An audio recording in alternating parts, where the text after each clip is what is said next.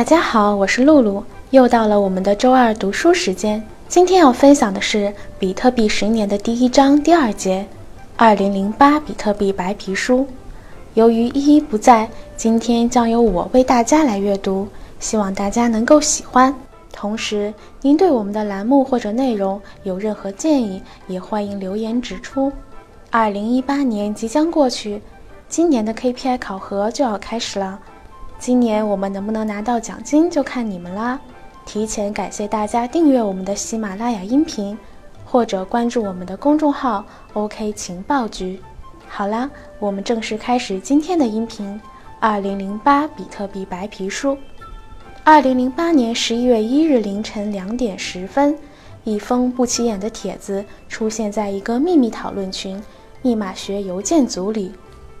在这个邮件组里啊。有很多的 IT 界大亨，如 PGP 技术的开发者菲利普·西莫曼，英特尔公司的前首席科学家蒂姆西·西梅，甚至包括被美国通缉的维基解密创始人阿桑奇。帖子言论很大胆，我正在开发一种新的电子货币系统，采用完全点对点的形式，而且无需受信第三方的介入。帖子还附上了一篇九页长的论文，名为《比特币：一种点对点的电子现金系统》。群组里的 IT 大亨们并没有意识到，这篇论文将成为了比特神教的圣经，无政府主义者的信仰基石，开发者的汉谟拉比法典。它将引发一系列的革命，形成一个数千亿美金的市场。激发各国人民的疯狂和热情，它将打开一个新的世界——比特币和区块链的世界。帖子的署名为 Satoshi Nakamoto，日语翻译为中本哲史，中文翻译为中本聪。到目前为止，人们仍然不知道中本聪到底是谁，甚至不知道中本聪到底是一个人还是一个组织的代号。在这篇论文的摘要中，中本聪是这样写道：“本文提出了一种完全通过点对点技术实现的电子现金系统，它使得在线支付能够直接由一方发起并支付给另外一方，中间不需要任何的金融机构。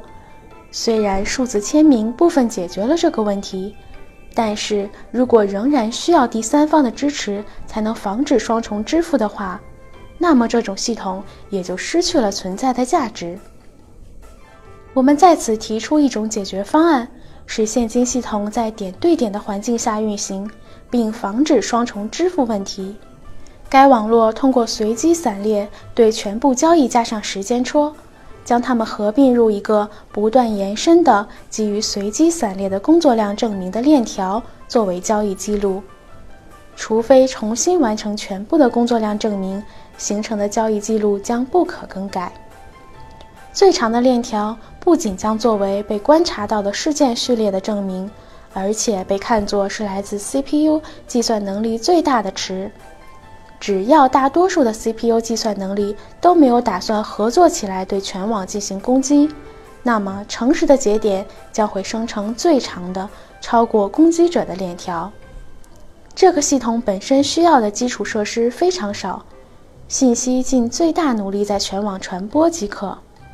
节点可以随时离开和重新加入网络，并将最长的工作量证明链条作为在该节点离线期间发生的交易的证明。在这篇论文里，中本聪重点阐述了比特币的五个特征：一、可以用点对点的网络解决双重支付问题；二、没有类似铸币厂一级的第三方的信任机构。三、使用者可以完全匿名。四、可以用哈希现金形式的工作量证明来制造新的货币。五、用于制造新货币的工作量证明机制同样可以用来预防双重支付。对于这篇文论，群组中的回应寥寥无几，且普遍带有各种怀疑。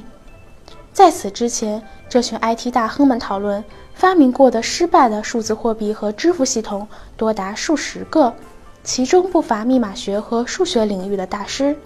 换而言之，群组中的人不相信中本聪可以设计出一套完美的数字货币系统。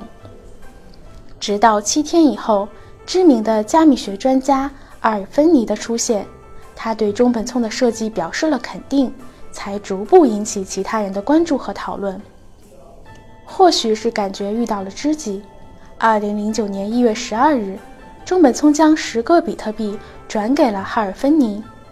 哈尔芬尼成为第一个从中本聪那里得到比特币的人，这也是比特币历史上的第一笔转账。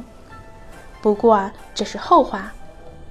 虽然它的设计并没有引起大家的广泛关注和认同，但这并没有影响中本聪的计划。随后的两个月，中本聪开始专心开发比特币系统。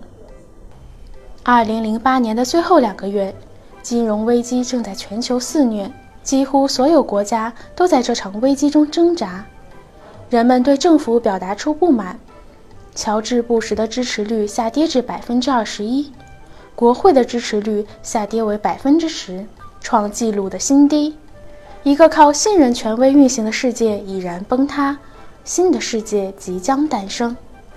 有人这样说道：“比特币就像凤凰一样，从二零零八年全球金融灾难的灰烬中崛起。”这是一场由美联储等央行政策引发的灾难。这一年，年仅十四岁的俄罗斯移民维塔利克·布特林正在沉迷于魔兽世界。正处在青春期的他，像极了网瘾少年。而七年后，他将创立一个新的区块链项目——以太坊，将比特币技术推向一个新的高度。这将使他成为仅次于中本聪的人物。币圈人称“微神”。这一年，三十五岁的李笑来离开了工作七年之久的新东方。同年，他和几位新东方的同事一起做了家留学培训的公司。这个明智的决定让李笑来赶上了最后一波出国留学热，掘得了人生中真正的第一桶金。或许是这次经历让他坚定了一个信念：赚钱一定要快。要多，要在最短的时间内赚到更多的钱。但此时，这个未来的中国比特币首富还在财富自由的路上艰辛奔波。还是在这一年，退学创业两年之久的徐明星创立的团购网站万团网彻底失败，元气大伤的他在万般无奈之下选择了去雅虎做一名普通员工。当然，这只是他的第一次创业失败。这时的他还不会知道，自己将会成为中国最大的交易所 OKCoin 的掌舵人。此时的吴继涵正在北大读大四，距离他毕业还有几个月的时间。他梦想着进入投资行业，成为一名风险投资分析师或投资经理。未来的矿霸还未脱去脸上的稚嫩。那年的宝二爷。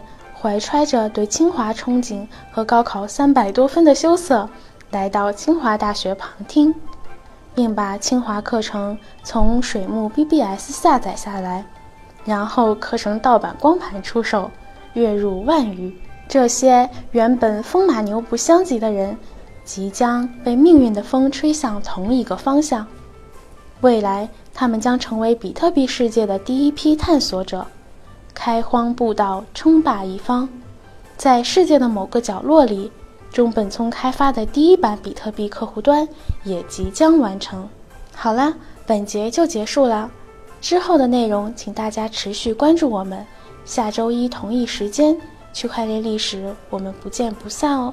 而周四的音频将会是麦麦给大家做的科普，纯干货。熊市多学习，牛市才能多赚钱。最后，别忘了订阅我们的音频哦，我们下期再见。